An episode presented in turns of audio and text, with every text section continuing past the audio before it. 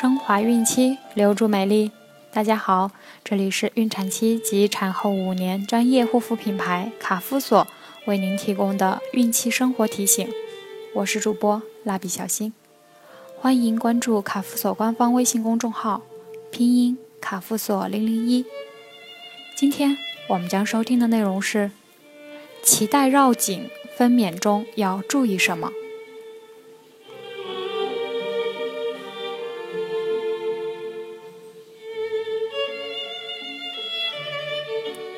脐带是宝宝在妈妈肚子里的唯一生命线，它发生问题，直接危及到宝宝的安全。脐带绕颈是产科常见的并发症，绝大部分脐带绕颈在妊娠期不会对胎儿产生大的危害，所以没有必要过于担心。只要监测胎动和按时进行产前检查就可以了。如果胎动突然特别频繁，或胎动明显减少，十二小时胎动少于十五次，或较以往减少百分之五十，甚至不动，要及时到医院就诊。但分娩时可能会引起胎头衔接困难、下降缓慢、胎儿缺氧等情况，所以有脐带绕颈的产妇在分娩时加强监护，只要得到及时发现异常。及时正确处理，不会造成不良后果。脐带绕颈是否需要剖宫产，要根据情况具体分析。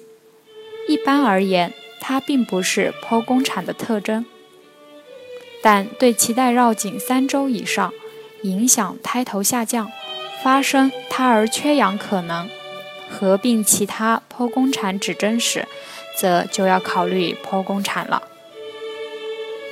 脐带绕颈分娩中要注意什么？脐带绕颈的发生占分娩总数的百分之二十左右，对分娩的影响主要有两方面：一，引起胎儿下降受阻，由于脐带缠绕使脐带相对变短，可使产程延长或停滞；二，引起胎儿宫内缺氧。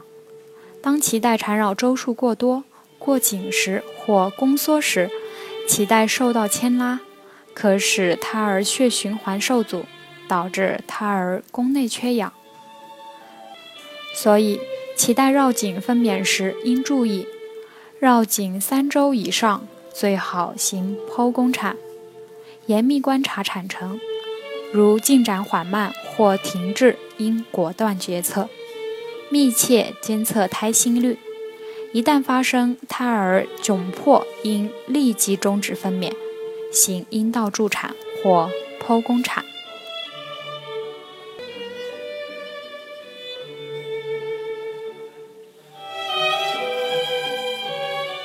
好了，今天的内容就分享到这儿。想要继续收听的朋友们，记得订阅并分享到朋友圈哦。